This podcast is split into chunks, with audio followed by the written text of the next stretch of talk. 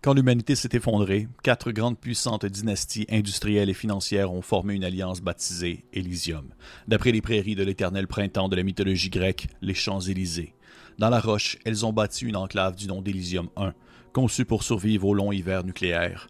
Aujourd'hui, des générations plus tard, Elysium est une cage dorée, un avant-poste isolé dans un océan de destruction muette. La crainte et la suspicion se répandent, incontrôlables, et les quatre maisons rivalisent plus désespérément encore pour le peu de ressources qui subsistent.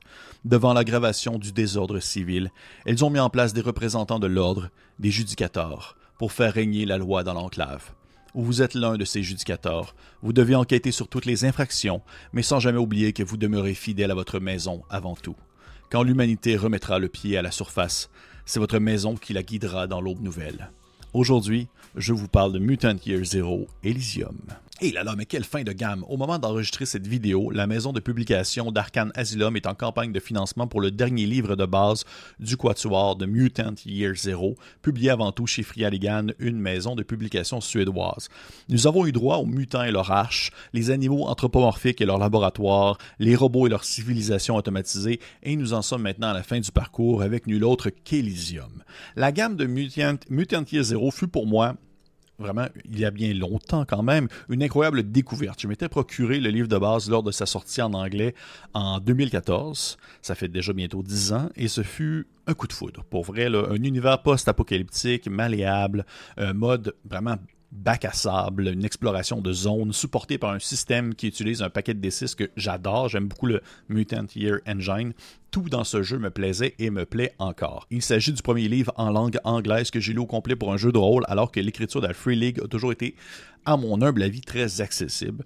J'attendais avec impatience Elysium, qui était la prémisse qui me plaisait le plus dans le lot, et je suis vraiment content de voir que finalement, elle va arriver dans la, francophonie. Connaissant la qualité de traduction de Arcane Asylum, je ne suis pas inquiet que la qualité va être au rendez-vous, c'est sûr et certain. Mais cessons la mise en contexte et allons-y avec le thème. De quoi peut bien parler Elysium? Vous l'avez peut-être compris avec ma prémisse, le reste de l'humanité a échappé au pire de l'apocalypse dans une enclave creusée dans les entrailles de la Terre. Il s'agit de Elysium Ier.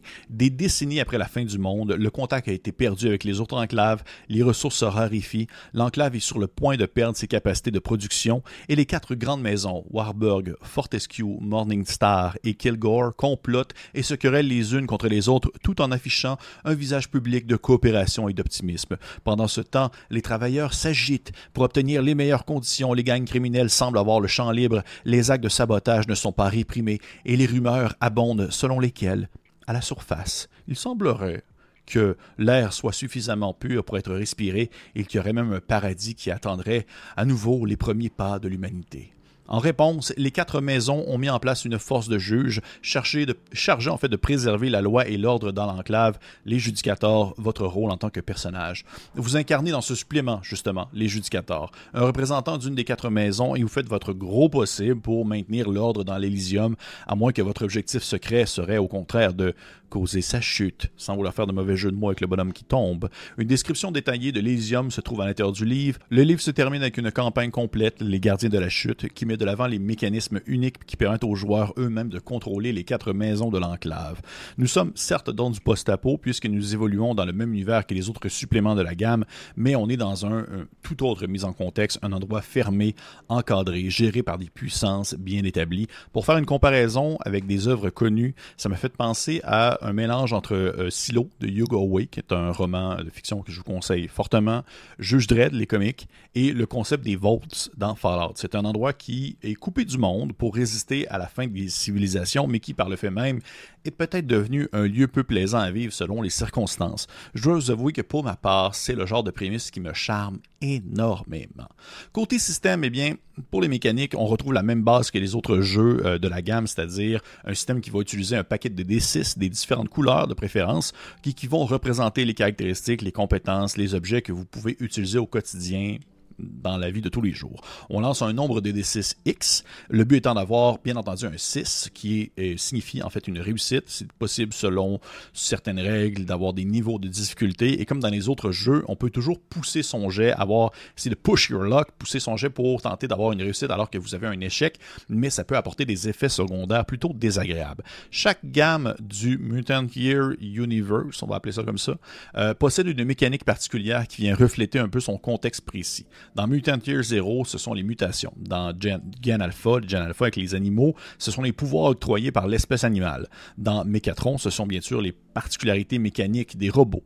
Dans Elysium, c'est quelque chose de bien différent. Ce sont en fait les contacts. Le jeu octroie des contacts aux différents personnages et ceux-ci peuvent faire appel à leur allié dissimulé dans l'ombre afin que ces derniers puissent accomplir différentes actions. Ça peut être une mission d'assassinat, ça peut être du sabotage, de la persuasion, euh, de l'espionnage. Bref, la relation qu'entretiennent les habitants de l'Elysium avec leurs alliés est quelque chose de bien important. Il ne faut pas sous-estimer la capacité d'un judicateur qui est bien entouré. Un personnage possède également une classe qui lui permet d'être spécialisé dans un domaine spécifique. Il peut être un investigateur, un officier, un procurateur, un soldat, un technicien ou encore un scolaire, qui est comme un peu la personne un peu plus intelligente que le reste. Chaque classe possède ses propres talents et particularités. Le jeu intègre aussi des mécaniques pour gérer la biomécanique, en fait, alors que vous pouvez remplacer un membre sectionné par une prothèse technologiquement avancée. Les autres jeux de la gamme proposent des mécaniques pour gérer, d'un point de vue macro, certaines facettes de la partie. Euh, comme par exemple dans euh, Mutant Year Zero, le jeu de base, il s'agit de la gestion de votre arche, votre famille, votre village, bref, où est-ce que vous tenez avec vos survivants et comment vous désirez euh, le faire progresser. Vous pouvez décider quel type de bâtiment vous allez installer ou souhaitez-vous construire ou qu'est-ce que vous voulez prioriser comme construction. Est-ce que ça va être des champs cultivables ou on va dire un petit bar où les gens vont pouvoir traîner? Dans Elysium, il s'agit plutôt de votre lien avec les différentes maisons et ce que vous pouvez faire pour celles-ci. Votre but, bien sûr, si vous n'êtes pas un agent double, c'est de faire gagner du pouvoir à ceux pour qui vous travaillez. Il existe donc des fiches qui permettent la gestion des missions pour les différentes maisons, euh, où est-ce que vous pouvez prendre en note les incidents qui sont survenus dans certains secteurs et qu'est-ce que et quelle maison est-ce que ces, incidents ont touché, par exemple? Est-ce qu'il s'agit d'un kidnapping, d'un meurtre calculé, autre chose? C'est une véritable lutte intestine pour la gestion de l'enclave souterrain. Côté visuel, les illustrations intérieures sont de Reine Rosenberg et je dois dire qu'elles collent très bien avec le ton de l'ouvrage. Des jeux d'ombre, une couleur sombre et parfois étouffante. Il y a également une superbe carte de l'Elysium et qui montre comment celle-ci est découpée selon le positionnement des différentes maisons. Pour ma critique personnelle, j'aime beaucoup, beaucoup, beaucoup Elysium, mais je sais que le jeu a une prémisse radicalement différente des autres ouvrages de la gamme.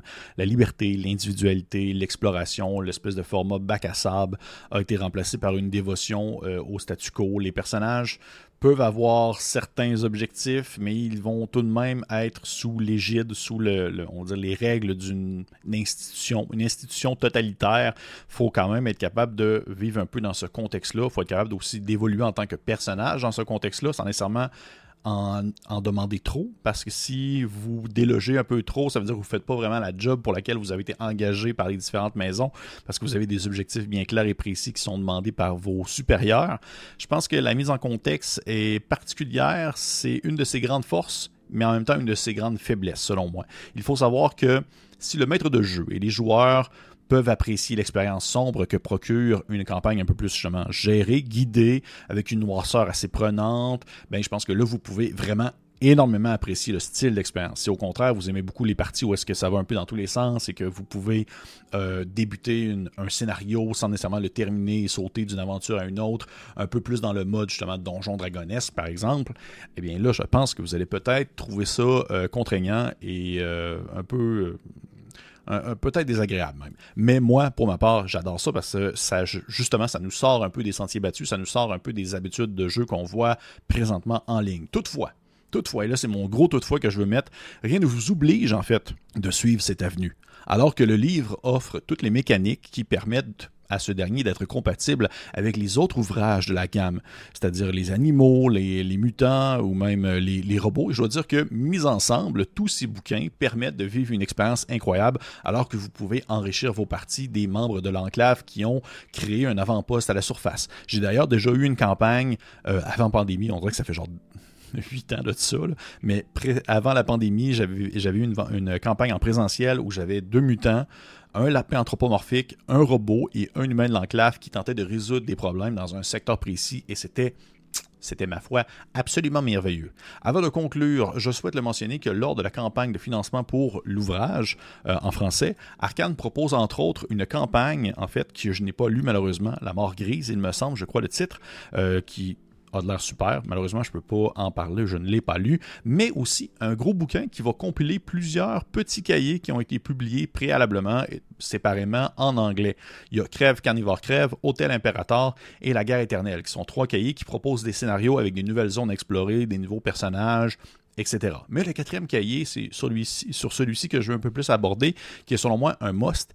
Il s'agit de l'Océan de la mort. C'est un petit supplément sorti pour Mutant Year Zero il y a de cela bien longtemps et qui propose de transposer votre partie sur l'eau. Donc, moins une aventure plutôt que des règles pour gérer des barques des bases flottantes, des créatures marines et des nouvelles mutations. Vive une aventure à la Water World où est-ce que vous allez pouvoir boire votre pipi et conduire euh, des sidous. C'est vraiment le truc le moins vendeur que j'ai dit, je pense, dans cette vidéo. Mais c'est vraiment un, supplément qui est un must selon moi. Fait que pour vrai, si ça vous intéresse, prenez aussi le cahier avec les, petites zones supplémentaires. C'est très cool. En plus de Elysium, qui est, qui est vraiment un must à, explorer et à vivre. J'adore ce livre pour. C'est mon préféré de, la gamme complète. Et euh, au moment, je crois que la vidéo euh, va être publiée, c'est un peu, euh, un peu serré, mais c'est, je, pense que la campagne de financement se termine le 26, 26 euh, septembre 2023 et je pense que cette vidéo sera publiée le 25 septembre 2023. Donc, vous devez faire vite si jamais vous n'avez pas encore euh, euh, participé. je vous encourage de le faire parce que c'est le genre de gamme qui, je trouve, justement, apporte un peu de nouveauté dans le milieu ludique. Et j'espère que vous avez apprécié cette vidéo. Je suis vraiment content. J'ai pas abordé tous les livres de la gamme de Mutant Year Zero, mais quand j'ai vu qu'il y avait la traduction de Elysium, je me suis dit, il ah, faut vraiment que je le fasse celui-là parce que je l'ai beaucoup apprécié. Sinon, j'avais aussi fait la critique du premier ouvrage. Je n'ai pas fait euh, celui avec les animaux et les robots, même si je, pourrais éventuellement, si ça vous intéresse, vous pourrez me le dire en commentaire. Euh, est-ce que vous avez déjà joué Mutant Year Zero? Est-ce que vous appréciez le système du Mutant Year Engine qui est utilisé pour d'autres jeux comme Alien ou encore euh, Forbidden Lands?